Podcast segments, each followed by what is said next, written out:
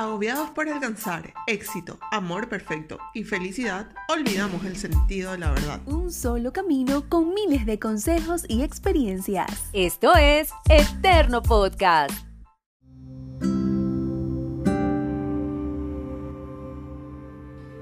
Hola, ¿qué tal? Bienvenidos a esta segunda mesa redonda, a este segundo especial de Eterno Podcast. En la mesa anterior, en el especial anterior, hablábamos de cómo algunas situaciones adversas nos transformaron y nos permitieron ver la vida desde un enfoque diferente. Situaciones que llegan y o llegaron más bien y nos transformaron nuestra vida y además nos permite verla desde un punto de vista que nunca pensábamos podíamos verla.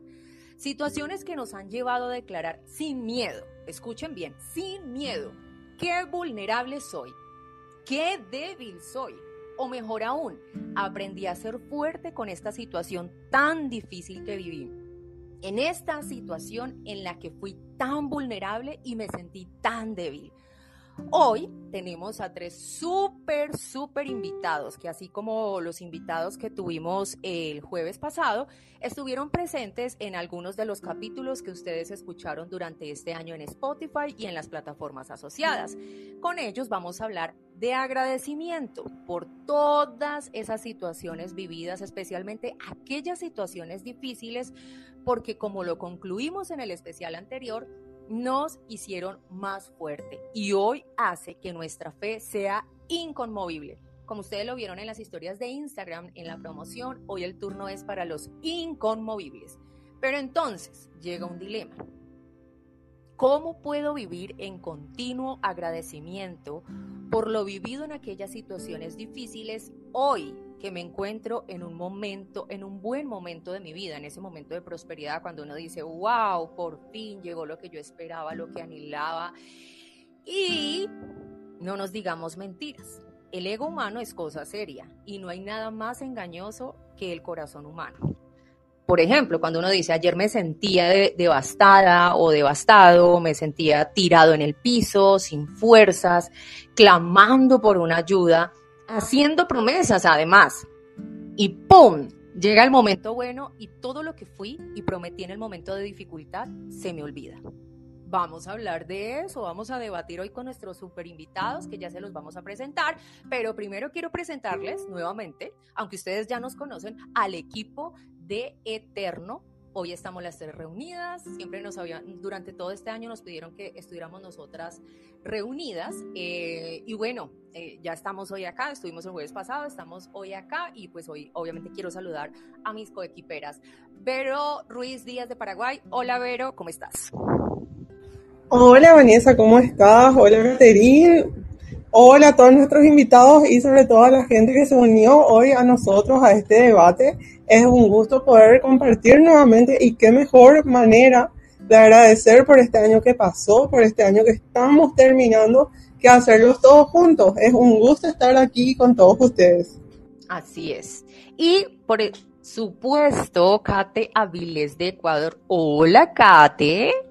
Hola, Vane, hola, Vero, muchísimas gracias a cada uno de los invitados que nos han acompañado, que nos acompañan en esta, en esta mesa, Ley, Juanpa y Cela, mil gracias por estar aquí. Esperamos que esta mesa, ¿no? Que vamos a hablar de todo un poquito, pueda ser muy vulnerable, pero sobre todo como el título de este eh, episodio de Eterno Podcast, inconmovible.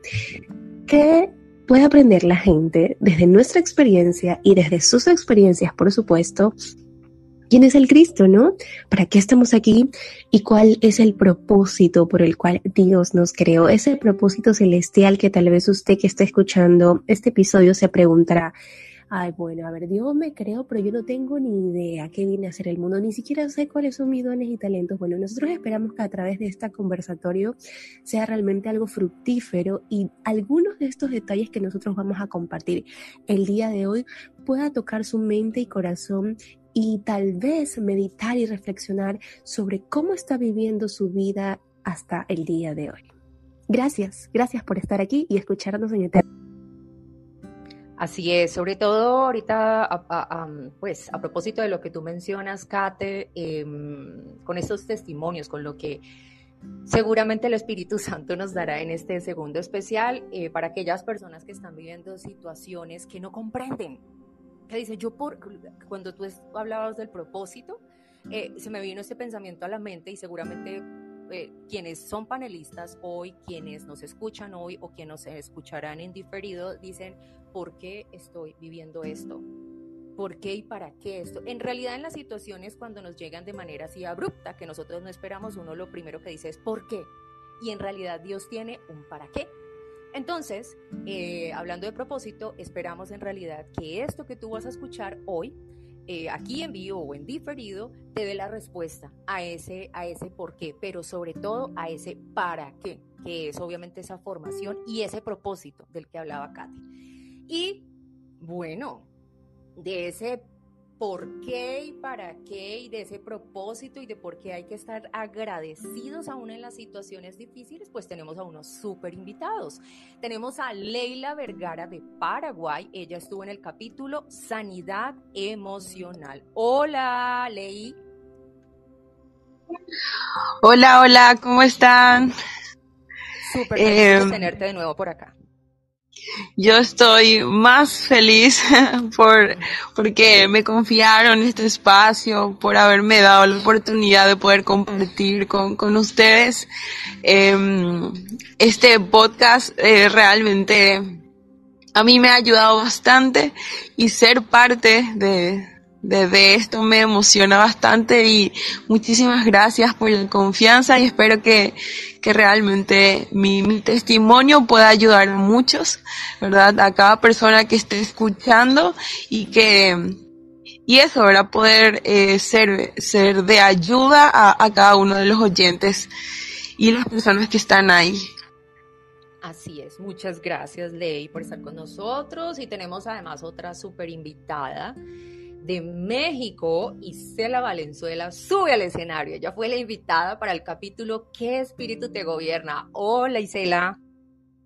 Hola niñas, qué gusto, muchas gracias por la invitación. La verdad es que me encanta, me encanta escuchar sus podcasts porque la verdad es que muestran la vida en Cristo tal cual es. No, en nuestro cielo no hay nubes de algodón de azúcar, en las mismas nubes que tenemos todos, pero son esas, encontramos esos matices deliciosos, ¿verdad? Que nos ayudan a ver la vida más allá de lo que es aparente y de lo que es digamos así, eh, básico, ¿no? Vamos más allá. Entonces me encanta, me encanta escuchar esto, me encanta saber que podemos vulnerarlos, que al final de cuentas creo que es lo que a, Dios agrada, que podamos vulnerar nuestro corazón. Entonces, muchas gracias por la invitación, encantada estar aquí con ustedes y de conocer a nuevas personas, ¿verdad? Que aman y sirven a Dios. Un abrazo y un saludo a las personas que nos están escuchando. Bravo. Y ahora, bendito entre las mujeres, Juan Pablo Borges de Colombia. ¡Uh! Colombia. Mentiras. Invitado, él fue el invitado al capítulo Amigos con Derechos. Si ustedes supieran cuánto Juan Pablo y yo nos reímos grabando ese bendito capítulo. Mejor dicho, algún día vamos a hacer seguramente un especial de, no sé, detrás de cámaras o alguna cosa así de, de, cómo nosotros nos reímos grabando esos capítulos y con Juan Pablo nos reímos mucho hablando de amigos con derechos, pero al final lo que decía Isela es el mensaje de Dios, es el mensaje de Cristo, ¿no? Hola Juanpa, bienvenido, bendito entre las mujeres. Hola Vane, bendiciones, bendiciones a todas las mujeres aquí presentes. Eh, ay Dios mío, la publicidad de Vanessa es, es, muy interesante. Eh, gracias a todos por, por estar aquí presentes. Eh, ustedes saben, hablo a, los panelistas de Eterno Podcast. El propósito que hay para este proyecto es gigantísimo, es llegar a cada nación del mundo, si es posible, con la mano de Dios siempre. Muy agradecido por todo. Eh, también todos los temas que, que se hablan tienen un propósito más allá, ¿no? No es algo que se planea y se, y se manda a hacer, sino siempre es conforme a la voluntad de Dios y siempre toca los corazones de las personas necesitadas. Entonces, muchísimas gracias por esta invitación. Amo mucho este proyecto y, siempre, siempre estamos aquí presentes. Gracias, Juanpa. Juanpa dice que la publicidad de Eterno Podcast es bien particular porque, porque para cada uno elegimos así, conforme el Espíritu Santo nos dijo, mire, a Juan Pablo va a desnudar su alma, Leila va a abrir su corazón y Cela nos va a llevar por los pasillos de su mente, por esos recuerdos que se esconden en su mente. Entonces dice, ah, esa publicidad eterno. Mijitos, eso fue lo que nos dijo el Espíritu Santo. Entonces, hoy vamos a desnudar el alma, hoy vamos a desnudar el alma, abrir el corazón y recorrer los pasillos de los recuerdos en nuestra mente. Bueno, Así como nuestro especial anterior, les recuerdo dos reglas de participación. La primera, la idea es que los tres invitados respondan desde su perspectiva a las preguntas que hemos formulado. Pero, pero, seamos medidos con el tiempo. Queremos escucharlo a todos, escucharlos a todos. Si quieren intervenir eh, nuevamente para complementar la respuesta de alguien en la mesa, lo pueden hacer. Solo basta con abrir el micrófono, esperar que la persona termine de hablar y ahí toman la palabra. Y para el público que quiera participar, solo basta con alzar la mano, la opción que está em, en la parte inferior de la ventana de esta sala de Green Room y les concedemos la palabra igualmente. ¿Ustedes me están escuchando bien? Así es. Así es, así es. Perfecto. Entonces empecemos a desnudar el alma, a descubrir qué hay en los corazones y a recorrer los pasillos de sus mentes. Yo voy con la primera pregunta. ¿Listo? Ustedes preparados, panelistas. 5, 4, 3, 2. Dice así. ¿Cuál fue esa situación adversa que transformó sus vidas y por la cual hoy dan gracias? ¿Quién quiere empezar? Pero que no nos demoremos respondiendo. A ver, Juan Paley y Cel. Hiciste cuenta regresiva y estuve a punto de salir corriendo. Entonces... No, no, no, no, aquí, aquí, por favor, aquí. La pregunta, ah, la pregunta. La pregunta. Se va a tronar que truene rápido. Oh, por Dios, sí. ¿Cuál fue esa situación adversa que transformó sus vidas y por la cual hoy dan gracias? Que, uah, difíciles, ay, bendito Dios que parece ese desierto sofocante que uno dice, quiero agua, Padre amado, pero hoy le dan gracias. Bendita situación, bendita situación que nos puso de rodillas. Pues fíjate que en mi caso particular, puedo decir que no fue una, realmente como que, así como que una quebradita, hay otra quebradita, hasta que ya fueron muchas quebraditas y Dios utilizó una situación en las que personas a las cuales, alguien a quien yo quería mucho, ¿verdad? Era muy importante en mi vida, este, digamos que me jugó una mala pasada. Entonces, pues ahí Dios quebrantó mi corazón. Pero no crean ustedes que quebraba así de que hay muchos pedacitos. No, o sea, polvo y polvo finito. De ese finito, finito, finito que dices tú, esto no se reconstruye, pero ni con pegamento. Entonces, pues eh, eso fue lo que en mi caso pasó, ¿verdad? Y creo que Dios necesitaba y Él sabía hasta dónde necesitaba quebrar mi alma para que yo obedientemente, ahora sí, decidiera someterme, ¿verdad? Entonces, me gusta mucho ese versículo que dice que Él levanta el polvo al desvalido, porque a veces eso somos, ni siquiera somos pedazos, somos polvo de lo que en algún momento fuimos, pero pues Dios dice que Él toma el barro y vuelve a hacer, vuelve a hacer todo nuevo. Entonces, creo que eso es bueno y Ciertamente sí, así como dices, ahí, esa fue la situación en la cual yo digo, bendita situación que me puso de rodillas, que hoy veo en perspectiva y digo, era era necesario. Aunque ciertamente, pues si yo pasé por un divorcio, te digo, fueron como varias situaciones hasta que llegó el punto que totalmente me quebró. Entonces, eh, Dios toma esas situaciones, las permite, no, no es necesariamente que las prepare, sino que muchas veces las permite para trabajar en nuestro corazón, para transformarlo. Así es. Ley, Juanpa, ¿quién sigue? ¿Quién Amén. Pues si quieren, puedo, puedo yo. De una, de una, Juanpa, bendito entre las mujeres, por favor, habla. Bueno, pues, ¿por qué yo? Porque pues entiendo a Isela, porque está bajo la perspectiva de lo que vivió. A mí, a mí una situación que me transformó mucho, no llegó al punto de, por ejemplo, lo que le hicieron a Isela, pero, pero de pronto yo pude llegar a, a hacer ciertas acciones a las cuales, em, digamos, em, no entendía la sensibilidad de las personas a mi alrededor, todo me daba como igual, ¿cierto? Como que no entendía esos sentimientos y para mí eh, los transformaba en situaciones inmaduras que, que no podía soportar, ¿no? Y eso para el corazón de un cristiano está mal, porque Dios o Jesús cuando vino al mundo, Él vino siempre con un corazón conforme, ¿sí? Al propósito del Padre, que era servir, él, lo dijo, yo no vine a que me sirvieran, sino a servir a los demás. Entonces, cuando yo me enfrenté a esta situación, em, que, que veía cómo me estaba comportando yo con los demás, ¿no? Y con las personas cercanas a mí, eh, empecé a, ver cómo se alejaban una por una, hasta llegar un momento de quebrantamiento que yo miraba a un lado a otro y estaba solo, totalmente solo. Entonces, cuando uno llega a ese punto, y por ejemplo lo hablo en, temas de relación, en temas de amistad o en temas familiares, uno llega a ese punto, tiene tres opciones. La primera es que Dios te quebrante y te, y te restaure, que es la más dolorosa, porque Él es como nuestro alfarero, ¿no? Él literalmente nos aplastaría como el barro y nos volvería a formar como oro puro para, para ser conforme a Él. Y pues Dios utiliza, eh, digamos, la tribulación para hacer su obra más, más potente, porque en medio de la tribulación nosotros somos, eh, digamos, sensibles a ese cambio. Entonces, como que creo que esa fue la situación más difícil que tuve que pasar para lograr un cambio. Ahora, por ejemplo, yo yo puedo llegar a entender las personas que antes me parecía absurdo lo que estaban sintiendo, pero ahora puedo llegar a entender estas situaciones y creo que esto trae un cambio muy, muy bueno en la vida de uno como cristiano. Y bueno, creo que es eso nomás, para no, no explayarme tanto.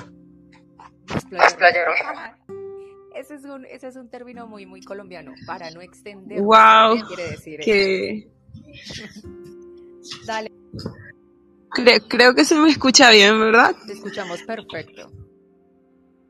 Eh, cuando eh, me mandaron, me, me, comentaron de lo que íbamos a hablar en, este capítulo, realmente me, me, puse a pensar cuáles de todas las situaciones que, que pasé en mi vida fue el que transformó, ¿verdad? Eh, la que más me tocó y me di cuenta que no había ninguna en especial, sino que cada situación eh, formó parte y forma parte hoy de, de mi transformación porque el, el, camino sigue. Y yo creo que, que todos estamos en la misma situación. Em, em, cada situación eh, transforma nuestra vida, cambia nuestros pensamientos, nuestra manera de ser. Y así como, como dijo eh, Juan Pablo, ¿verdad? Que, que Dios es nuestro alfarero y Él va formando nuestro carácter, nuestros pensamientos, Él nos va cambiando y gracias a Dios por eso, que, que Él nos cambia, nos forma para hacer que nos parezcamos más a Él, porque esa es la meta final, que, nuestro carácter em, sea igual a, la de Cristo. Y, toda, toda situación nos ayuda a eso y, nos ayuda bien, ¿verdad? Porque esa es la meta final, parecernos a Cristo y, y eso. Em, para mí cualquier situación que, esté formando nuestro carácter y que esté haciendo que, eh, podamos ceder, ¿verdad?, ante la voluntad de Dios, porque está nuestra voluntad y está la voluntad de Dios. Y, eso, ¿verdad? No, nos ayuda bien y, y no, no, creo que haya una situación eh, eh, en particular, sino que son varias situaciones que nos llevan a, poder tener ese carácter en Cristo, ¿verdad? Y, y eso. Pero una que tú recuerdes, Ley, yo estoy de acuerdo que no es una situación, de hecho lo decía el apóstol Pablo, conjuntamente estoy crucificado con Cristo y la verdad es que, y además la misma palabra lo dice, muchas son las angustias del justo, pero de todas esas la librará el Señor. Concuerdo contigo cuando tú dices, no es una situación, son muchas angustias. La palabra de Dios es clara, no dice es una, son dos, son muchas. Pero una, una que tú recuerdes especialmente, que hayas vivido hace poco, hace mucho, una. En realidad siempre hay una especial en el baúl de los recuerdos. Ábrenos tu corazón hoy, Ley. Bueno, em, voy a eh, contar lo que me pasó a comienzo de, este año. Y creo que fue el, el, 10 de enero, o sea, eran días eh, de, de que estaba comenzando este 2021 y mm, eh, mi papá tuvo un accidente em, en la mano, o sea, con una sierra, vamos a decirle, no, no sé cómo, cómo la llamaría, pero cortan, o sea, corta madera, ¿verdad? Y, y la mitad de su mano prácticamente eh, se, se, se, cortó con esa máquina. Y mm, yo creo que esa es la situación más cercana de lo que viví, ¿verdad? Y de lo que estoy viviendo, ¿verdad? La que cambió mi, mi manera de ver muchas cosas, ¿verdad? No solamente a mí, yo también sé que, que a toda mi familia no, nos afectó bastante. Pero eh, gracias a Dios mi, mi papá no, no, perdió la mano, él súper bien eh, eh, pudo sobrellevar esa situación, pero ese proceso de sanación, qué doloroso es. Y yo creo, por eso digo que son varias situaciones, ¿verdad? Porque eh, pasa algo y desencadena un montón de cosas que, que nos cambia la vida, nos cambia las perspectivas, los, pensamientos. Y creo que, que eso, ¿verdad? Eh, esa fue la situación más cercana, ¿verdad? Que, que pasé en este año, ¿verdad? Y que, que realmente cambió inclusive en, en, la economía de mi hogar porque mi papá trabaja con sus manos, entonces era como que adaptarnos a, a esa situación eh, fue, fue bastante difícil, pero se pudo, ¿verdad? Se pudo, eh, se pudo llegar a, a, a tener ese carácter en Cristo, ¿verdad? Porque creo que cada uno, eh, al menos en mi familia, tuvo que morir a, a, a muchos pensamientos, a varias per perspectivas que, que si no cambiábamos, creo que nos iba a ir mal. y, y eso. Ok, Ley, en base a lo que nos estás comentando en este momento, es la siguiente pregunta que, que me gustaría que le comiences a responder tú, posteriormente Juan Pablo y por último Isela. Y la pregunta es, es, es justamente acerca de la fe porque nuestra fe es muchas veces probada, ¿verdad? Y, y, ante tantos momentos que trastocan nuestra fe y nos hacen movernos de un lugar a otro constantemente por difer diferentes pruebas, ataques, ¿cómo podríamos determinar que la fe en Jesucristo es más que esperanza, obra, amor y misericordia? ¿Qué es para ti, Ley, verdaderamente la fe? Bueno, eh, para mí la fe puede ser un poco cliché la, la respuesta, pero, pero es la confianza. Eh, pero no la confianza en que una situación puede mejorar, sino que la confianza en Jesús, la confianza en su persona, en su carácter, en, en cómo Él puede cambiar cualquier situación inclusive si no cambia, ¿verdad? Si, si la situación no cambia, no mejora, yo creo que la fe está ahí, ¿verdad? De que Él, Él es un, Él es una persona que no te va a fallar, que, que no va, no va a dejarte jamás, porque la palabra dice eso, que hasta el fin de los tiempos Él nos iba a acompañar y y creer en eso, tener confianza en, en Él como persona, como, como Dios, ¿verdad? De que aunque la situación no, no, no vaya a mejorar, tenemos confianza de que Él tiene todo, todo en su control, ¿verdad? Eh, porque Él no cambia. Su, sus promesas van a permanecer para siempre. Sus palabras van a estar ahí sosteniéndonos. Eh, justamente eh, si, si vemos, si leemos en Hebreos 11, ¿verdad? Todos aquellos que, que creyeron, muchos de ellos no vieron la promesa, pero creyeron en aquel que hizo la promesa, creyeron en su persona y creo que, que esa es la fe, ¿verdad? Que aunque no pase, aunque, aunque la situación cambie, uno va a seguir creyendo y que en lo eterno, porque tenemos una vida eterna y en esa eternidad las promesas se van a cumplir, ¿verdad? Eh, y yo creo que es eso, es una persona, es creer en esa persona y esa persona es, es Jesús. Discúlpame, un paréntesis hago al respecto en esta pregunta, Ley. es acerca de que creer en la persona, es decir, que si Cristo no te da todo lo que tú deseas en este mundo, si no cumple los anhelos de tu corazón, si no cumple las promesas para tu vida en este mundo, aún así seguiríamos amándole, aún así seguiríamos sirviéndole con la misma pasión de siempre. Y hago este paréntesis porque a veces nosotros siempre buscamos eso que Él nos puede dar ¿no? Y solo lo buscamos por, por esa fuente, por lo que nos puede dar y por lo que podemos obtener por medio de él, pero no realmente por quién es él, que es algo que acabas de recalcar y me llama mucho la atención. Y también eh, por ahí les voy tirando la punta a Juan Pablo y a Isela para que nos puedan dar sus comentarios y reflexión sobre esto, porque es muy importante que nuestra fe esté basada directamente en la persona, como acaba de decir Ley, y no en eso que nos puede dar.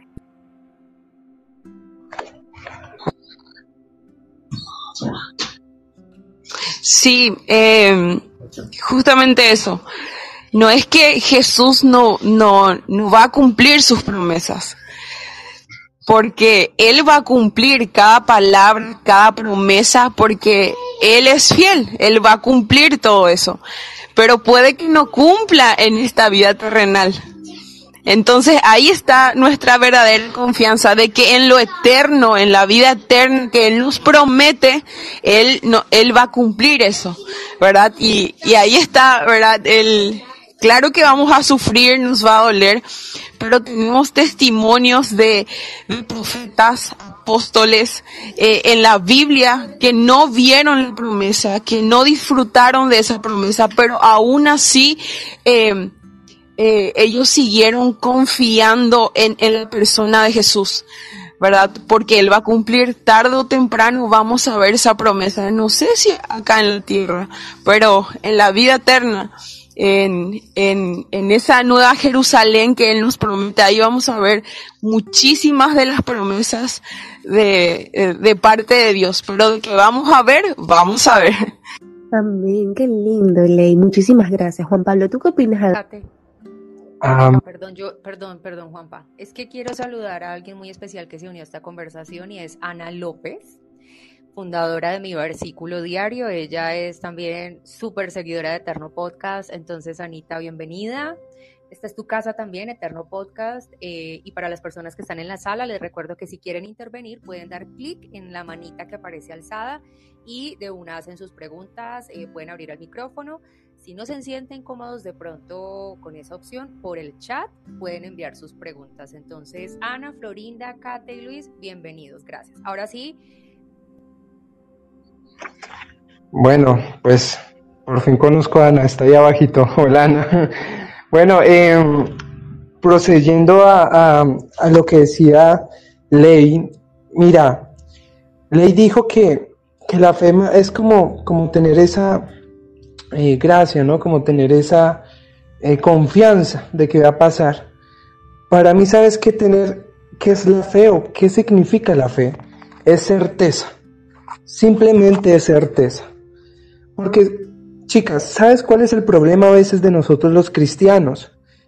Es que muchas veces se nos olvida que nuestro reinado o este mundo no es el de nosotros. Nuestro reino pertenece a un mundo espiritual. Eso lo decía Pablo, lo decía Pedro cada vez que iban a predicar.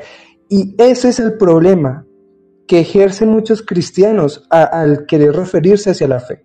Porque a veces creen que el tener todo en este plano, en este plano digamos así, eh, físico, eh, es lo mejor que les puede pasar. Pero muchas veces en las promesas, ¿sí? Trascienden de generación a generación. Para mí, ¿qué es fe? Es, por ejemplo, cuando Moisés dijo ábrete mar en dos y el mar se abrió. Para mí, ¿qué es fe? Es de tener esa fe inquebrantable que tuvo Job, ¿cierto? Si usted hace la teología sobre la historia de Job, te darás cuenta que Job en, realidad nadie le predicó sobre la existencia de Dios, pero su sabiduría le permitió tener esa certeza y fe de que hay algo más que nosotros. Es tener esa fe inquebrantable ¿Sabes que tuvo Pablo cuando lo mordió una serpiente venenosa y no murió? O cuando lo apiedraron y el segundo estaba nuevamente en la entrada del pueblo a predicar nuevamente. Es tener esa fe de aquella mujer que no dejaba de sangrar muchos y muchos años sin tener ese miedo de que no se iba a poder curar, simplemente activó con su fe inquebrantable el poder de Dios, ¿cierto? Y Dios fue capaz, en medio de todo eso, eh, sentir esa activación de su poder tal que dijo alguien me tocó. Y si nosotros nos damos cuenta, Dios en ese tiempo era como un rockstar, porque a pueblo que iba, miles de personas se le juntaban. Entonces todo el mundo lo tocaba, hasta el discípulo le dijo, pero es que todo el mundo te está tocando. Entonces la fe, la fe que nosotros debemos tener es la certeza de la voluntad de Dios.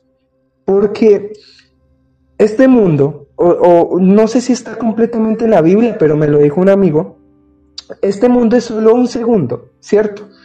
Un segundo y a veces nos apegamos tanto a este segundo que, que no queremos, por ejemplo, que las enfermedades eh, toquen a nuestros familiares, nos apegamos a que debemos tener mucho dinero para estar bien, pero no nos damos cuenta que, que nuestro objetivo final es el cielo, es nuestra salvación. Entonces, por eso es la certeza. La fe es creer en aquello que es imposible para el ser humano, pero posible para Dios. La certeza que Dios es el único que puede hacer eso. Para mí, la fe es eso.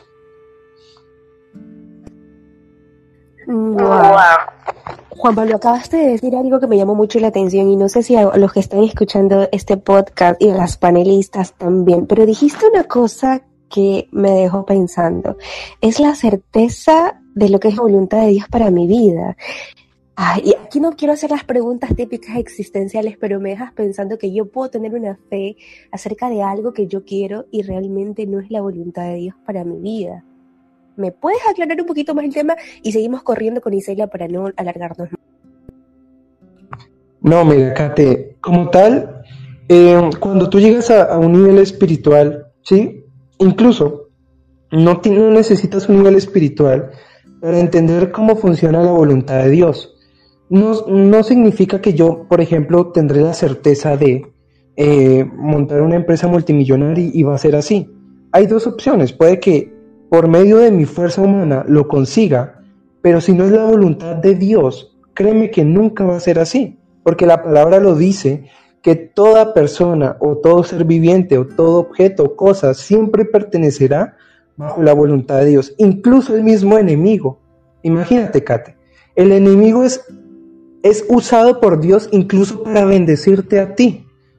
O sea, tú eres capaz de imaginarte ese nivel que a veces los cristianos no somos capaces de imaginarlo. A veces Dios utiliza el mismo enemigo para bendecir nuestras vidas. Por eso la fe no es algo que nosotros podamos ni tajiversar, ni manipular, ¿sí? Ni contextualizar de una forma diferente. La fe es única. Como lo decía en este caso, eh, Ley, lo decía que, que la fe la podía entender como Jesús. Y exactamente es así. Por eso es la certeza de que Él va a ser el que nos guíe. Por eso te, decía, por ejemplo, a Moisés. Moisés dijo, ábrete el mar en dos y se abrió. ¿Sí? Job tuvo su, el fin quebrantable, esa certeza de que existía algo más. Podemos ver a muchas más personas, ¿sí? Que Dios ha permitido usar y ellos han permitido, ¿sabes qué? Activar el poder de Dios por medio de la fe. Y ojo aquí, uno es posible activar el poder de Dios, ¿sabes? Lo único, el requisito que necesitas es tener fe y fe de verdad. Decir que si una persona se murió, levántate, resucita y va a resucitar. Hace poco nosotros tenemos un, digamos como que pasó en nuestra iglesia, una persona cayó muerta, literalmente cayó muerta en nuestra iglesia, eh, un anciano, y junto con el pastor y demás personas, Simplemente tocamos su pecho y con la fe inquebrantable de Dios dijimos, levántate, en el nombre de Jesús reprendo toda muerte. Y se levantó. Ese es el nivel que nosotros debemos llegar y apuntar como hijos de Dios. Y Celia Valenzuela, comentarios al respecto. Yo me encanta, me encanta este ejemplo que pone Juan Pablo sobre Moisés, ¿verdad? Porque es algo que yo cuando lo leí en la Biblia, la historia fue como ¡pum! en mi cabeza, literal, porque de pronto tenemos este concepto de fe en el que si yo lo creo va a suceder. Es que yo lo creo y va a suceder. Y la Biblia no marca esto así como, como nosotros a veces lo creemos, es decir, tenemos a veces ideas que no son, que no son tan, tan apegadas a la Biblia. Y me gusta mucho este pasaje de la Biblia que está, esta historia donde Dios le dice a Moisés, pues abre el mar, ¿no? Está en Éxodo 14 y el versículo 15 le dice Dios a Moisés, ¿qué haces orando? Lo estoy parafraseando porque realmente no me lo sé de memoria, pero le dice, ¿qué haces orando? Levanta la vara. O sea, la fe no es nada más que tú creas que algo va a suceder, sino que actúes en función de lo que tú crees que va a suceder. Es un diario vivir, porque podemos decir, sí, claro, yo sé que Dios va a venir, Jesús va a regresar, yo confío en que voy a ser salvo y voy a ir al cielo, pero la Biblia dice el que ve cree, es un presente progresivo este verbo. Entonces, no se trata de que, ah, sí, yo lo sé lo creí de niño, pero ahora yo hago de mi vida un papalote. O sea, la fe es mantenerte creyendo en lo que tú crees que va a suceder, es actuar en función de eso. Santiago 2.17 nos dice que la fe sin obras es una fe muerta. No podemos decir que tenemos fe en algo si no vivimos y si no actuamos en función de ese algo, porque Dios tiene todo el poder, ciertamente, no tengo la más mínima duda de eso, pero para alcanzar, yo, yo lo veo así, ¿no? Como para alcanzar la cima de una escalera, la parte más alta, tú tienes que caminar escalón tras escalón. Y lo pongo como ejemplo, supongamos que alguna persona tiene diabetes y Claro que decimos, Dios no puede sanar, eso es obvio que sí, pero si esta persona no tiene aquellos cuidados que son sanos para su cuerpo, si sigue comiendo poco saludable, sin hacer ejercicio, pues Dios los puede sanar, sí, pero también que esta persona comience a cuidarse, es dar pasos de fe, es vivir en función de lo que cree. Entonces, a mí me gusta mucho eh, estas, estas partes de la Biblia donde Dios dice, sí, yo lo hago, pero a ti, tú haces esto. A Moisés le dijo, levanta la vara. Y yo creo que fe es preguntarle a Dios, Dios, ¿qué quieres de mí?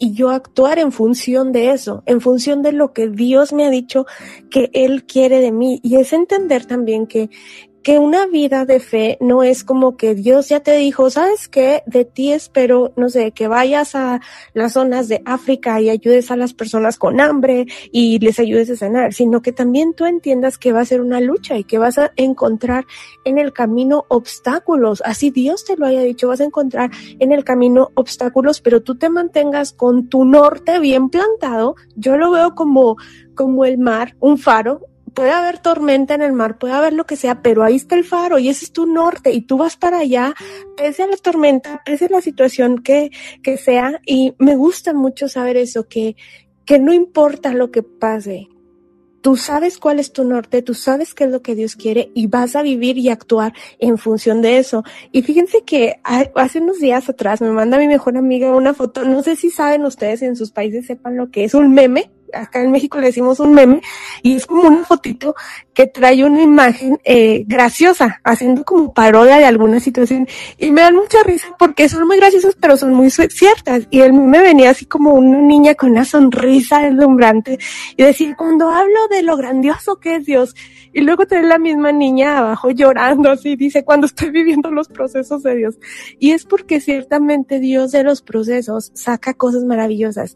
Pero mientras estamos en esta tormenta, el proceso es el que, la fe más bien, la fe es la que nos hace mantenernos en el proceso avanzando hacia lo que pensamos que, que Dios quiere de nosotros. Fe es confiar en lo que la palabra dice, que tendremos aflicción, pero Dios venció el mundo, confiar en que Dios va a cumplir sus promesas, tener esa seguridad de que sin importar si en esta tormenta me llueve, veo relámpagos, veo truenos, el mar está embravecido, nuestro faro es Jesús y nos movemos en función de él, pase lo que pase. Si vamos a llegar en barco, llegamos en barco, si llegamos en lancha, en lancha, hasta nadando, pero de que llegamos, llegamos. Bueno, eh, sobre todo lo que hablaron, a mí me pareció muy interesante lo que habló Juan Pablo, porque él agotó que muchas veces se nos olvidan las promesas de Dios. Y acá de ser muy humano y muy sincero que no existe una persona, wow, la super fe, que, que nunca me quiebro, que nunca siento ese peso, ese cansancio. De hecho, yo creo que cuando estamos más cerca de alcanzar las promesas de Dios, de alcanzar la, la gran, la cosecha, ¿verdad? Es donde muchas veces queremos desfallecer. Por eso los creyentes somos desafiados constantemente a resistir. No nos llaman a ser perfectos, no nos llaman a ser superpoderosos, no nos llaman a estar llenos de dones, nos llaman a poder resistir como cristianos, ¿verdad? Entonces, de esto a mí me parece muy importante eh, también lo que habló Isela, ¿verdad? Del poder tener un norte, ¿verdad? Una guía de no perderte, de, de poder mantenerte, de poder resistir, de poder seguir avanzando. Y en eso yo creo que ahí es muy importante también lo que tenemos alrededor, ¿verdad? Porque muchas veces también es como que satanizamos el trabajo, satanizamos muchas cosas, pero no, o sea, si vos estás si estás totalmente sometido a la voluntad de Dios, vos podés estar trabajando en un trabajo no ministerial, ¿verdad? Y, y ahí es donde Dios te está usando, ser un abogado y ahí Dios te está usando, sos un enfermero, ahí Dios te usa. Puedes ser un diseñador gráfico, un programador informático, pero si esa fue la voluntad de Dios, si ese fue el diseño que creó para vos, ahí es donde Él te va a estar usando más fuertemente, en la familia que construyas, en el grupo de amigos que tengan. Y muchas veces eso también es lo que te sostiene. Y una vez yo había leído, yo siempre voy a lo práctico, ¿verdad? Porque es lo que a mí me es muy útil, en un libro de Elizabeth George, donde daba un sistema que era de ordenar, ¿verdad? Porque si bien lo primero es Dios, lo primero es su reino, en Mateo 6:33 nos dice, busca primero el reino de Dios pero no te dice, no busques tener amigos, no busques trabajar, no busques nada de eso. Te dice, busca primero. Entonces, ella lo que daba era un sistema de ordenar y decía, bueno,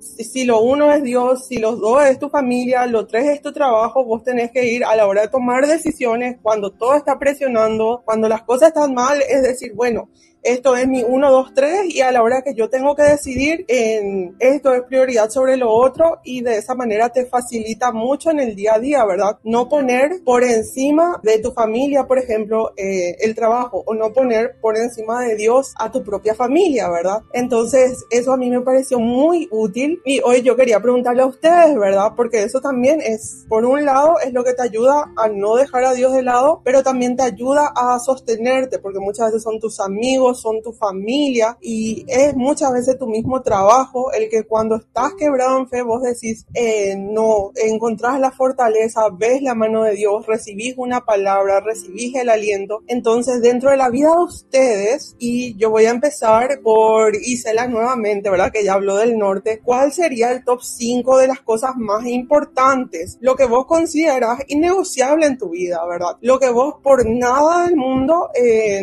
dejas de lado, o sea, suceda lo que suceda o venga la oferta que venga, porque a veces vienen ofertas tentadoras, pero no siempre van a ser buenas. Entonces, ¿cuál sería el top 5 dentro de tu vida de lo que vos consideras lo más importante?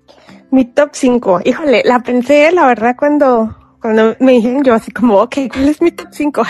tengo tres, pero luego que sigue pensé. Y Ah, yo no tengo la verdad en mi top 5 mi trabajo, la verdad es que no. Ya eso salió de mi top 5 hace yo creo que un par de años, no me acuerdo exactamente, pero ya no. Obviamente primero está Dios y les voy a contar lo que me pasó, pero ya, ya que estamos acá confesando cosas, hace unos días eh, pues tuve que salir ¿no? de la ciudad y resulta que yo me había desvelado esa noche, entonces estaba como, oh, no puedo dormir, no puedo dormir y agarré el teléfono y empecé, dije, pues voy a tener mi devocional de mañana, no sé qué, y luego ya, ¿no? Tuve mi devocional, no eran las 12.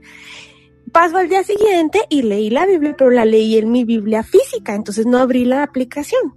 Y luego al día siguiente que entro otra vez a la aplicación, dije yo, ¿qué pasó? Porque yo tenía, de esas veces que ves el número, ¿no? Nunca, no sé exactamente la última vez que, que chequé mi aplicación, tenía como tres años y medio en la racha de esta aplicación que se llama YouVersion, tenía ya tres años y medio así ininterrumpido y que veo que estoy en el número uno, yo, ¿qué pasó? Dije, todos mis días anteriores y de pronto me sentí mal, dije, ¿qué? O sea, mi racha.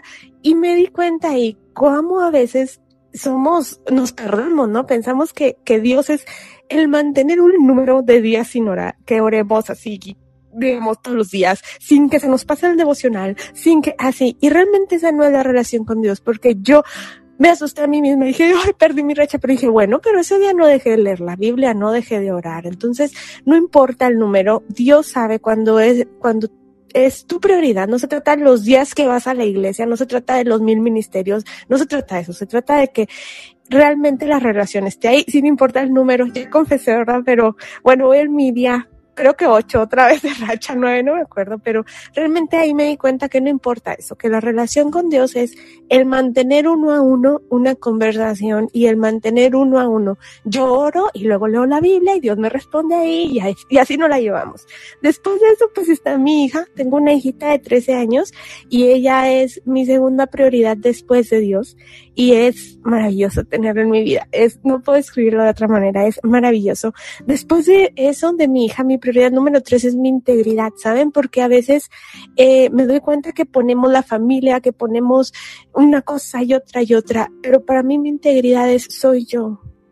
Eso es mi, mi tercera prioridad, soy yo. Es el que yo tenga coherencia entre lo que creo, lo que digo, lo que hago, el que yo pueda eh, dar la cara si meto la pata, el que yo pueda realmente decir, híjole, hay relaciones, de verdad se los digo, que tuve que alejarme de ciertas personas por mantener mi integridad, porque yo decía, no voy a mentir al respecto de, de esta relación, no voy a, a, hacer cosas que sé que no son correctas, aunque a lo mejor no a lo más malo del mundo, pero a mí no me parecía correcto. Para mí mi integridad es mi número tres. Después de eso está mi familia, que eh, pues mis papás, mis hermanos, ¿verdad? Son personas que amo y que ellos están como una parte importante y prioritaria en mi corazón. Y en quinto lugar está mi ministerio, por eso les decía, no está mi trabajo. Y leí estos días un devocional que se llama Ajetreo Santo y me gustó mucho porque mi vida realmente es muy ajetreada. Las personas que son cercanas saben que yo subo, bajo y voy de un lado a otro, pero realmente es esto que dice Vero, el hecho de que tú tengas eh, más actividades en su vida no quiere decir que Dios no esté en, en primer lugar. Así que eso les podría decir que eso es mi top 5 y que pues ahí encuentro la mayor felicidad que yo podría haber imaginado. Qué lindo, Isela. Muchísimas gracias por compartir. Eh, Juan Pablo, ahora nos gustaría saber los tuyos y después pasamos entonces con Leila. Amén, amén. Qué bonito ese top. Pues yo voy a ser sincero, no es como que yo tenga una categorización sobre, sobre cuáles son los puntos eh, más importantes en este sentido, pero, sabes, yo sí que puedo entender y que me ha pasado mucho últimamente es saber escuchar la voz de Dios como primer punto.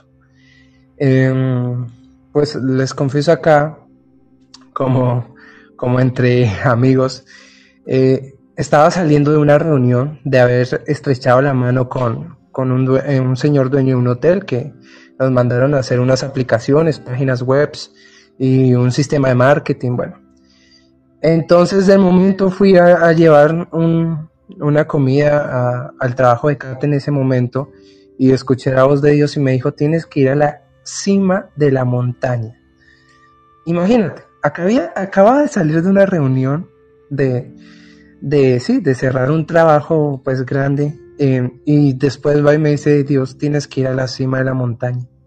Pero no, no un mirador, a la cima literal de la montaña. Entonces, em, ah, yo tuve dos opciones. Decir que esa fue mi imaginación o efectivamente entender que era la voz de Dios.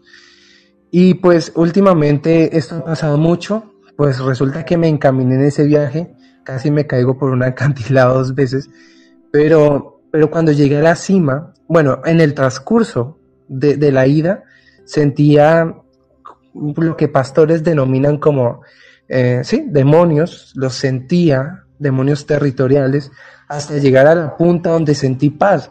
Y me recordó mucho cuando cuando describe la Biblia de aquel monte en el cual uno solo podía entrar con los pies descalzos, porque era aquel monte donde se, se, se encontraba en la presencia de Dios. Eh, yo creo que eso es como, como el punto número uno, ¿sabes? Porque al estar allá arriba entendí que a veces Dios nos manda a hacer cosas que nosotros creemos loco, ¿sí? Como a veces orar por un muerto, orar por una persona que no hable y que hable, orar por una persona que está enojada con nosotros o incluso mandar a perdonar a personas que nos hirieron. Creo que ese sería nuestro punto principal, número uno. Eh, bueno, para mí en este caso. Eh, como segundo punto, siempre es no ceder a la, a la presión del grupo. Y esto es algo que, gracias a Dios, mi, mi madre y mi padre desde pequeño me, me han, me han enseñado a que no importa qué es lo que te estén ofreciendo, no importa qué es lo que te estén dando, eh, nunca cedas a la presión del grupo. Y esto es algo que a veces los cristianos se les olvida, que porque, por ejemplo, van a, su ciudad local, a la iglesia y después se van de viaje, se vuelven locos, porque se ven a la presión del grupo. Se les olvida que eh, los, los, humanos ya no lo están viendo, pero Dios en todo momento está viendo. ¿Sabes? Y eso es algo que, que, por ejemplo, incluso ayer mismo, esto es un hecho real, ayer mismo llamé a, un amigo para saludarlo y él me invitó a, o sea, me invitó a, a, salir a una fiesta, discoteca, trago y todo eso. Y yo le dije, no, hermano, no, no me gusta ese tipo de cosas. Y se enojan, se enojan porque después dicen, ay, pero es que usted nunca pasa tiempo, usted es una agua fiesta. Y a veces nosotros nos sentimos como, ¿será que estoy haciendo bien? ¿Será que estoy haciendo mal? ¿Será que sí soy una aguafiestas? ¿Será que eh, soy una persona, eh, eh, digamos, como aburrida? Ese, ese ceder al, grupo te lleva a pensar este tipo de cosas que, ojo, no tienen nada que ver, no son cosas de Dios, son, es el enemigo hablándote al oído. Entonces, a mí me gusta mucho un, un versículo, no, no, no, no, me quiero demorar tanto, así que lo voy a decir rápido, que está en Efesios 6, ¿sí? Efesios 6, eh, 16 específicamente, que dice específicamente, en todo momento tomemos el escudo con la fe con el que podréis apagar todos los dardos encendidos del enemigo. Ojo, para acá contextualizar, no estás diciendo que el enemigo nos lanza flechas normales, no, nos lanza flechas encendidas que, que pueden hacer un daño aún peor, ¿sí? A un daño aún peor que un enemigo normal. Entonces, por eso vengo al punto de no ser el grupo, y es que los cristianos deben entender muy bien esto, muy, muy bien. Y como tercer punto, para mí, y que la verdad yo lo, he vivido mucho en mi vida y que en un momento en mi vida fue muy estresante para mí porque yo, pues las personas que me conocen saben que yo trabajo con programación, aplica aplicaciones, páginas web, esto, eh, son los trabajos desmorales. Eh, en, en, un momento en mi vida me llamaban mucho para cotizarme a hacer páginas pornográficas, eh, donde me ofrecían hasta 11 millones de pesos así de una vez. Y yo imagínate, yo no, no ganando, bueno, para los que sean fuera del país, 11 millones de pesos no sé cuánto sería, serían como... Eh, como 3.500 dólares. Sí, 3.500 dólares así al segundito. Mira, toma esto, hazlo. ¿Sí? Entonces, eh, este tipo de cosas, ¿sabes? Este tipo de cosas, el saber decir no a este tipo de cosas es muy importante y, yo le doy gracias a Dios porque nunca me ha generado tentación decir sí. Y es cierto y lo puedo sostener aquí con fe que no una, ni dos, ni tres, sino muchas veces se han parado ante mi gente con bastante dinero así líquido diciéndome haz esto, haz esto. Y yo no. ¿Por qué? Porque es Dios el que nos debe a nosotros, ¿sí? Proveer. Y si yo me pongo a aceptar ese miserable dinero, porque literal es miserable a lo que Dios me puede dar, me, me daño mi bendición. Entonces, hay que aprender también para mí este punto muy específico. Y esto no solo depende en trabajo, depende en amistades, en relaciones, en todo esto. Eh, ya pues en, adelante, como puntos específicos no, sino es como otro punto que me he propuesto a mí es saber entender eh, lo que está pasando con las demás personas, ¿sí? Porque como le decía en la anterior pregunta, a mí me, o sea, yo, yo, digamos que llegaba a tratar mal a las personas por, por hasta las cosas más tontas que, que ellos sintieran que eran para mí. Entonces, este, este punto me ha dado permitir a mí, ¿cierto? El que si yo estoy bravo, me voy a sostener a respirar y después voy a hacerle la pregunta buena. ¿Qué es lo que tú sentiste? Porque yo necesito entender. Entonces el entender el problema de los demás nos permite llegar a solucionar, nos permite llegar a evangelizar, nos permite llegar a amar, ¿sabes? Eh, de hecho, una canción de Redimido dice que si das odio por obvio, es obvio que ya perdiste. Es como un trabalengua. Porque muchas veces en momentos de, de, digamos, como de enojo, ¿cierto? De enojo, de rabia, permitimos que nuestros sentimientos sean los primeros que hablen y ahí fue cuando embarramos todo. Para mí ese es el otro punto. Y por último, y, pero no menos importante, ¿sabes? Es, es apoyar, es apoyar, digamos, eh, Vanessa de pronto me conoce porque sabe que yo no le digo sí a todas las cosas que me dicen. Es, yo, o sea, yo soy como muy cansón en eso. Me dicen que yo, ay, tiene mente de ancianito. ¿no? no, es, es saber con sabiduría qué debes aceptar y saber con sabiduría qué no debes aceptar. Porque muchas veces podemos ser piedra de tropiezo para proyectos, para personas o, para vida, ¿cierto? Entonces, para mí, esto es como como los puntos principales en los cuales no son negociables, lo que diría que son inmutables literalmente. Gracias Juan Pablo por tus comentarios y me gustaron muchas las acotaciones que nos diste. Leila, eh, ahora vamos contigo para saber, para conocer un poco más de cuáles son las cosas innegociables dentro de, lo, de tu vida y a lo que le das prioridad ante Sí, eh, yo creo que en mi top 5, el, en primer lugar es, es Dios, es conocerlo a Él. Y, y, y esa palabra quiero resaltar, conocer, porque como mencioné eh, hace rato acerca de la fe, hablé de su persona y creo que todo va relacionado, que si uno eh, realmente se esmera en conocer su carácter, su, su persona, sus, eh, todo su ser. Eh, creo que cualquier cosa, cualquier situación vamos a poder aprender a sobrellevar, ¿verdad? Y, y creo que es eso. la persona de Dios, la persona de Jesús. no, no voy a negociar eso con, con nadie, ¿verdad? Ni con nada. Eh, y eh, lo segundo eh, vendría a ser su palabra, porque a través de su palabra le, le puedo conocer a Él, porque ese es el propósito verdadero de toda nuestra existencia, es poder conocerlo, es poder vivir con Él, eh, entender su, su mente, su, su, eternidad, por más que eh, hoy no, no podamos comprender toda esa magnitud, pero eh, eso, ¿verdad? Eh, su palabra. Y lo que no voy a negociar también es eh, mi llamado. Dios me llamó a algo y y no solamente a mí, sino a todos, su palabra dice que tenemos que ir y hacer discípulos.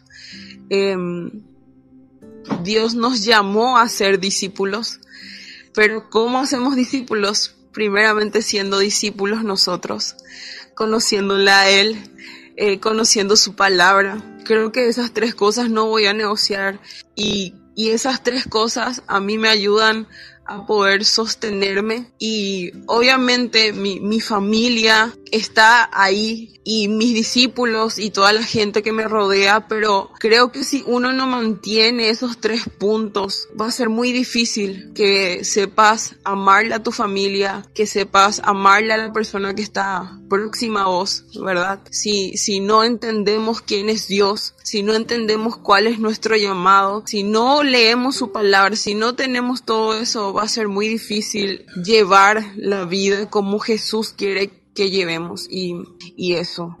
Muchísimas gracias por sus respuestas. Realmente eso yo siempre le pregunto a la gente y le pido y le digo, bueno, cuenten, porque puede ser que tengamos puntos de vista diferentes que no sea igual uno con otro, pero puede ser que a alguien le sea muy útil, diga, wow, esto yo no me estaba dando cuenta o le sirva como banderita roja diciendo, esta área yo estaba descuidando esto yo no lo estaba viendo, estaba dejando un poco de lado y entonces esas son las cosas que te ayudan a poder reencaminarte y mantenerte inconmovible dentro de lo que es tu propósito en la vida. La siguiente pregunta, muchachos, para que nos la respondan así, súper breve. ¿Existe esa palabra? No paguen mal con mal, más bien paguen bien por mal. Esa está en primera de Pedro 3, del 9 al 11.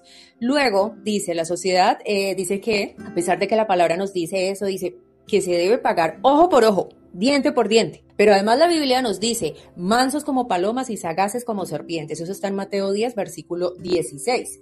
Este es un principio bíblico. Y les pregunto a ustedes, ¿cómo aplicar este principio bíblico sin caer en el, en el, ¿cómo se dice? En la situación, sin yo creerme el justo juez, ese por un lado. O, ¿cómo no llegar a ser esa persona astuta que encuentra en cada situación una ventaja sobre las demás personas para mis deseos y mis antojos. Entonces la pregunta es, ¿cómo no creerse el justo juez y además cómo no caer en esa situación de querer siempre sacar ventaja para mí, eh, para mis deseos y antojos? Eh, le cedo la palabra a Juanpa, brevemente Juanpa, ley y luego... Amén, Vane. Eh, lo que, lo que dice estos versículos es muy interesante, ¿sabes? Porque la palabra dice que la justa venganza únicamente pertenece a Dios, pero también dice que Él prefiere integridad ante todo. Entonces, son dos cosas que a veces los cristianos nos dicen, bueno, ¿y cómo vamos a, convivir con ello? Pues entonces mi respuesta es, siempre debes mantener la sabiduría, sí, la sabiduría de Dios, la cual nos permite a nosotros y ojo aquí, llegar a entender y aprovechar ciertas situaciones para poder cumplir propósito. No para que nosotros cumplamos propósitos nuestros, sino propósito de Dios. Por ejemplo, dice que eh, Sagaz es como una serpiente. ¿Y a qué se refiere Sagaces? A que las serpientes cuando actúan son muy rápidas. Entonces nosotros también debemos ser rápidos para poder lograr para poder, poder lograr eh, aquel propósito. Entonces, la sabiduría e inteligencia siempre nos van a permitir encontrar situaciones a las cuales podamos aprovechar, pero siempre y cuando tengamos la moralidad y el propósito de Dios, vamos a utilizarlas siempre para cumplir su verdad, para cumplir, valga la redundancia, su propósito. Muy bien. Dale, Ley, continúa tú. Sí, em, yo creo que eh, justamente eso, ¿verdad? Sabiduría. Y entender quién sos vos acá en la tierra. La palabra dice que nosotros somos representantes de Cristo. Entonces, si vos representás a Jesús, eh, cuando te viene a una situación en que vos estás buscando tu, tu propio bien y no el del otro, te olvidaste de quién sos. O sea, ya no, no sé, eh, te olvidaste de tu identidad. Pero si vos estás entendiendo que le representas a Cristo, eh, Dios mismo se va a encargar de, de que la situación mejore, de que, y si no mejora a tu favor, va a mejorar al favor, a favor del reino, ¿verdad? Porque eso es lo que somos, parte de un reino, parte de una cultura celestial. Entonces, lo que pase acá en la tierra, eh, muchas veces no tiene significancia, o sea, no, eh, Pablo decía eso, yo todo lo que llegué a tener lo estimé como basura para llegar a conocer a Cristo para poder representarle a Él. Entonces, si, si vos entendés eso, eh, el afán se va a ir. O sea, si no te sale un proyecto, si no te sale un negocio, si no sé, si no te sale em, eh, esa situación por la cual vos estás trabajando, o lo que sea, ¿verdad? Pero si te mantuviste firme en ser representante de Cristo en esa situación, en el cielo ya ganaste un montón de tesoros. Entonces, creo que, es eso ahora. Hermoso. Me recuerda algo que también decía el apóstol Pablo, si mal no estoy, ser ciudadano del cielo, que, que estamos de paso por esta tierra. Dale, Qué bonito. Voy a acabar rápido lo que dijo Ley y Juanpa por dos. No sé qué. No. La verdad es que voy, me dijeron que abriera y dijera lo que está en mi mente, entonces voy a decir esto con la mayor sinceridad y sé que tal vez algunas personas me van a juzgar, pero las tormentas de la vida me han hecho ver y me han hecho frustrarme muchas veces precisamente por este versículo y cuando lo vi que pusieron ese versículo así como, Dios ayúdame a entender esto. Así que aquí les da. La verdad es que a mí me contrariaba mucho este versículo porque dice, mansos como palomas, ok, eso lo entiendo, Señor, tengo el ejemplo de Jesús y sé que, qué es lo que buscas en esta área, pero que hay del astuto como serpiente, porque la verdad es que la astucia se ve generalmente como algo malo, como la serpiente es mala y ataca y se mueve y hace y deshace. Y yo dije, bueno, voy a ver qué es astucia, porque a mí me contraría un poco, pero necesito entender, Señor, ayúdame a entender esto y busqué el significado y dice, esto. Dice que es hábil para engañar, lo cual no me gustó para nada, pero luego leí esto otro y dije yo, ok, voy entendiendo por acá. Dice que también es hábil para evitar el engaño y lograr cualquier fin. Y aquí yo empecé a entender un poco por qué la Biblia nos decía que fuéramos también astutos, porque tenemos que evitar ese engaño. Es decir, usando en ese sentido la palabra, no en la versión de engañar. Yo pienso que es cierto, la Biblia nos dice sean astutos, pero para evitar el engaño, no para aprovecharte. Pero aquí depende mucho de cómo tú utilices lo que entiendes de la palabra. Y les voy a ser sincera, hubo un tiempo en mi vida en el que yo le decía a Dios, ¿por qué me sucede esto? Situaciones con el papá de mi hija y con otras personas que yo decía, es que es injusto, injusto Dios, y siempre me toca ser mansa como paloma y estoy cansada de no defenderme, pero tampoco me voy a vengar porque tú dices que te dejemos a ti la venganza. Y en muchos tiempos de oración, eh, yo le decía esto a Dios hasta que de pronto leí esta parte en la que el rey David le habla a Dios una y otra vez, mira mis enemigos y mira lo que hacen y no es justo. Y me di cuenta que David fue sabio, pero fue astuto también él no actuó por su propia cuenta, sino que le dejó a Dios esa venganza. Y si leemos la Biblia y leemos los salmos, nos damos cuenta que él una y otra vez le habla, me siento así, le vulnera a Dios su corazón. Y recordemos que la Biblia habla de David como el hombre conforme al corazón de Dios. Y no era un hombre que decía, ay, sí, yo voy a ser hermoso y había siempre, no sé, aureolas flotando en su cabeza y no. David era un hombre aguerrido, duro, fuerte. O sea, e, era este corazón que él metía la pata, pero iba con Dios y decía, metí la pata, Dios. O sea, él, él era así y me gusta esto porque la estrategia de David fue la correcta. Decirle a Dios, Dios, yo no me voy a vengar, yo no voy a hacer nada, yo voy a ser tranquilo, pero te dejo a ti esta, esta parte de toma tú la venganza y a veces lo pongo también del otro lado, de pronto hacemos cosas que nosotros pensamos que no trascienden más allá, que es como, ay, pues ya lo hice, ya metí la pata, ya Dios que me perdone y se acabó. No, hay que tener en cuenta mucho que la palabra también nos dice en Galatas 6.7 que todo lo que sembramos, tarde o temprano lo vamos a cosechar. Es una ley, siembra y cosecha. Y se le conoce a lo mejor como karma, acá en México le dicen karma, pero es algo bíblico, siembra y cosecha, así que tenemos que tener cuidado también con la forma en la que nosotros actuamos y no ser piedras de tropiezo para otras personas. Eh, ¿Quiere decir algo? Sí, es que algo que dijo Isela es, es muy cierto. Por ejemplo, David, David dijo que sea Dios el que utilice la justa venganza. Pero yo acá quiero hacer un hincapié y es que hay dos opciones como nosotros hijos de Dios podemos lograr, eh, sí, bajo nuestras situaciones. Por ejemplo, yo siempre doy este ejemplo y es que si alguien te hace algo malo, tú tienes dos opciones. Primero es decirle, Señor, haz tu justa venganza y Dios se encargará de vengar a los hijos de Dios, porque está escrito en la palabra que Dios vengará a sus hijos, literalmente los vengará. Y Dios es rey de reyes, rey de los ejércitos, Dios es duro cuando debe ser duro. Por eso dice que su misericordia acaba cuando su justicia inicia. Pero, pero, a veces como cristianos, se nos olvida que lo que vino a hacer Jesús fue a permitir que Dios en vez de vengar, bendiga al enemigo. Y ojo aquí, no quiero decir algo malo, sino que, por ejemplo, me pasó hace, hace, hace días atrás y un señor, pues, eh, yo le había entregado un billete y él me entregó bien las de vueltas, pero a mí de pronto se me pasó y dije, no, me, me entregaste de más. Y él se aprovechó de esa situación y me terminó robando.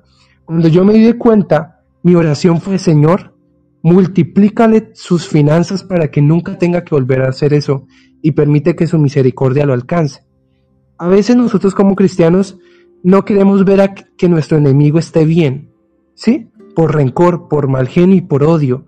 Pero la palabra nos dice que cuando nosotros oramos por bendición para nuestro enemigo, Dios a nosotros nos concederá, ¿sabes qué? Más con Él, más eh, eh, revelación en lo secreto. Podemos escuchar su voz audible aún mayor, porque estamos imitando a Jesús y eso fue lo que hizo Jesús. Entonces, tienes dos, dos opciones, queridas chicas aquí. La primera es orar siempre por la justa venganza y, créeme que Dios va a actuar ahí y te va a apoyar siempre.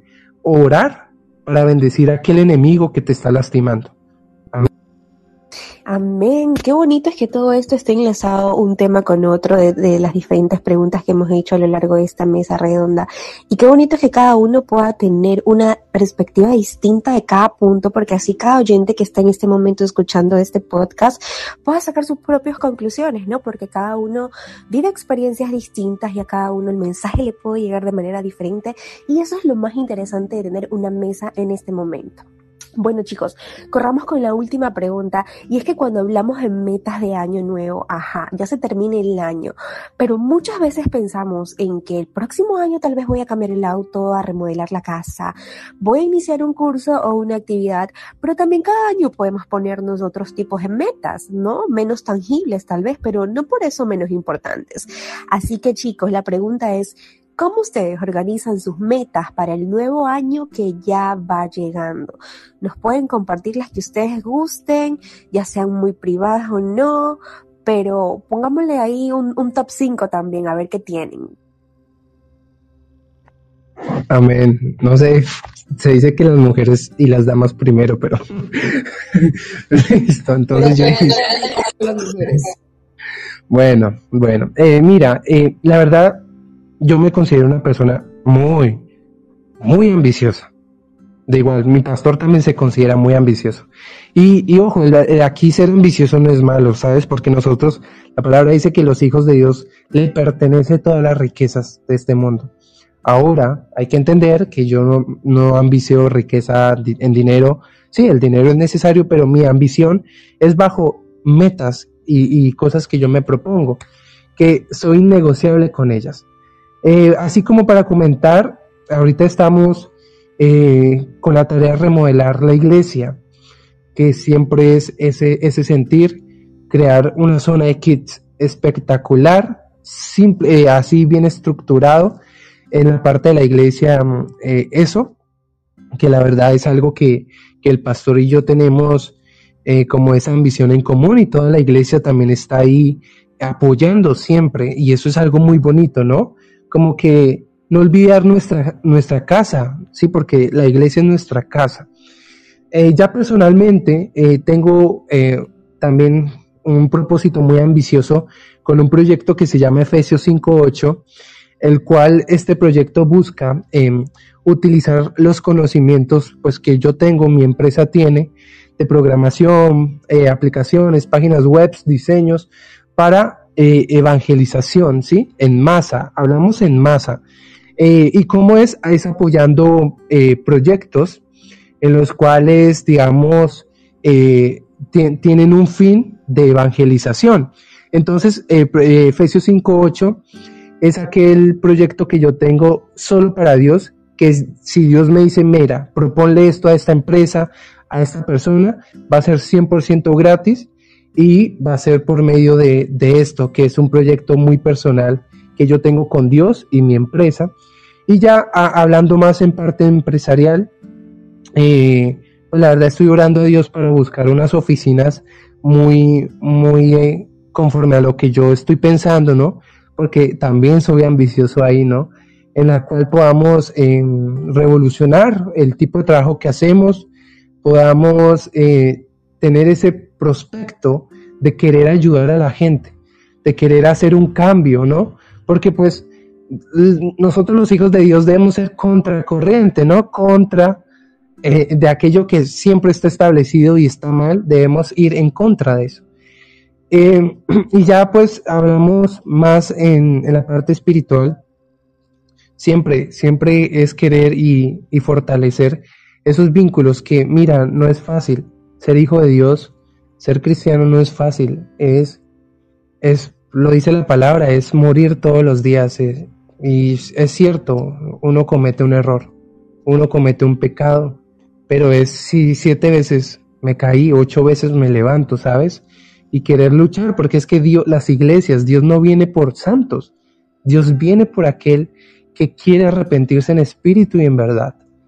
Para mí, eh, pues digamos que este año que, que, inicia va a ser como un año, va a ser como, como este año, una pauta, un antes y después en mi vida, eso lo espero y, y, es propósito de Dios porque ya me lo reveló eh, en muchos aspectos y también eh, yo ser bendición para muchas personas, incluso iglesias.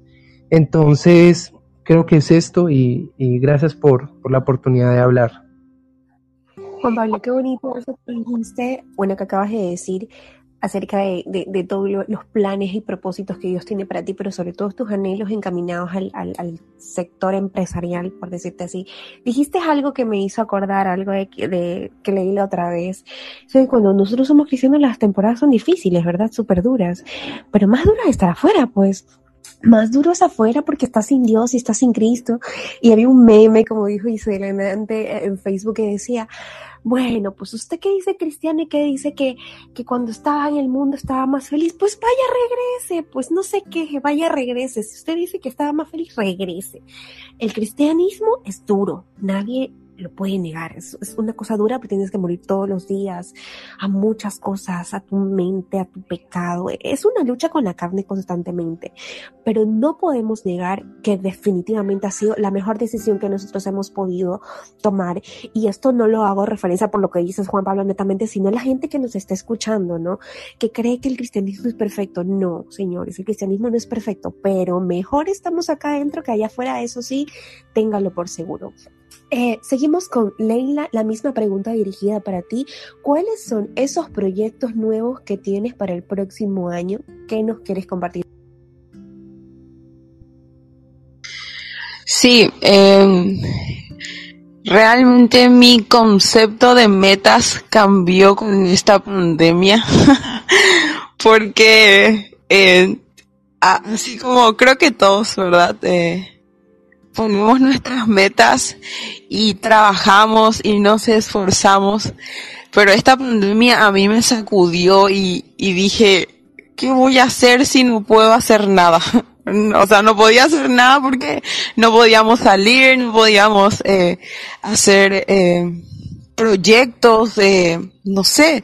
Es como que yo, yo cambié mi chip cuando vino esta pandemia y y busqué realmente metas en mí, o sea, eh, en mí, ¿verdad? En, me enfoqué más en mí, en lo que yo po podía cambiar, ¿verdad? Porque eh, la pandemia eh, me sacudió económicamente, ministerialmente, eh, no sé qué les puedo decir más.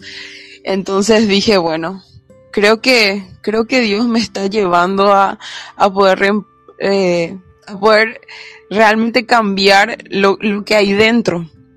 Entonces, eh, cuando comenzó este 2021, eh, mi primera meta fue ser más consciente de lo que hago, de lo que pienso, ser más consciente eh, de en quién y en qué estoy invirtiendo mi, mi tiempo. Y esas son cosas que, que realmente te llevan a, a, conocer más de tu corazón y de, de no vivir en un piloto automático, ¿verdad? Entonces, y realmente todo este año Dios me llevó a ser consciente de muchísimas cosas, ¿verdad? Y, y, y, y puedo ver un cambio en mi carácter y, y y, todo eso.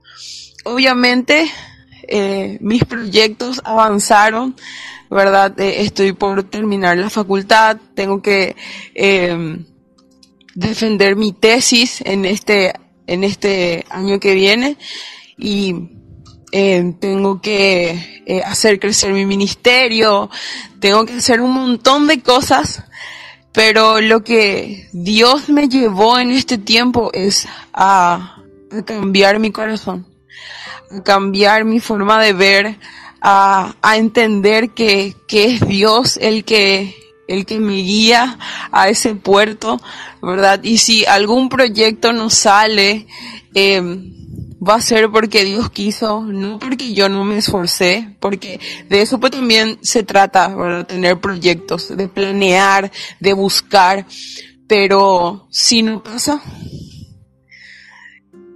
que no, no, eso no cambia que yo sea una hija de Dios.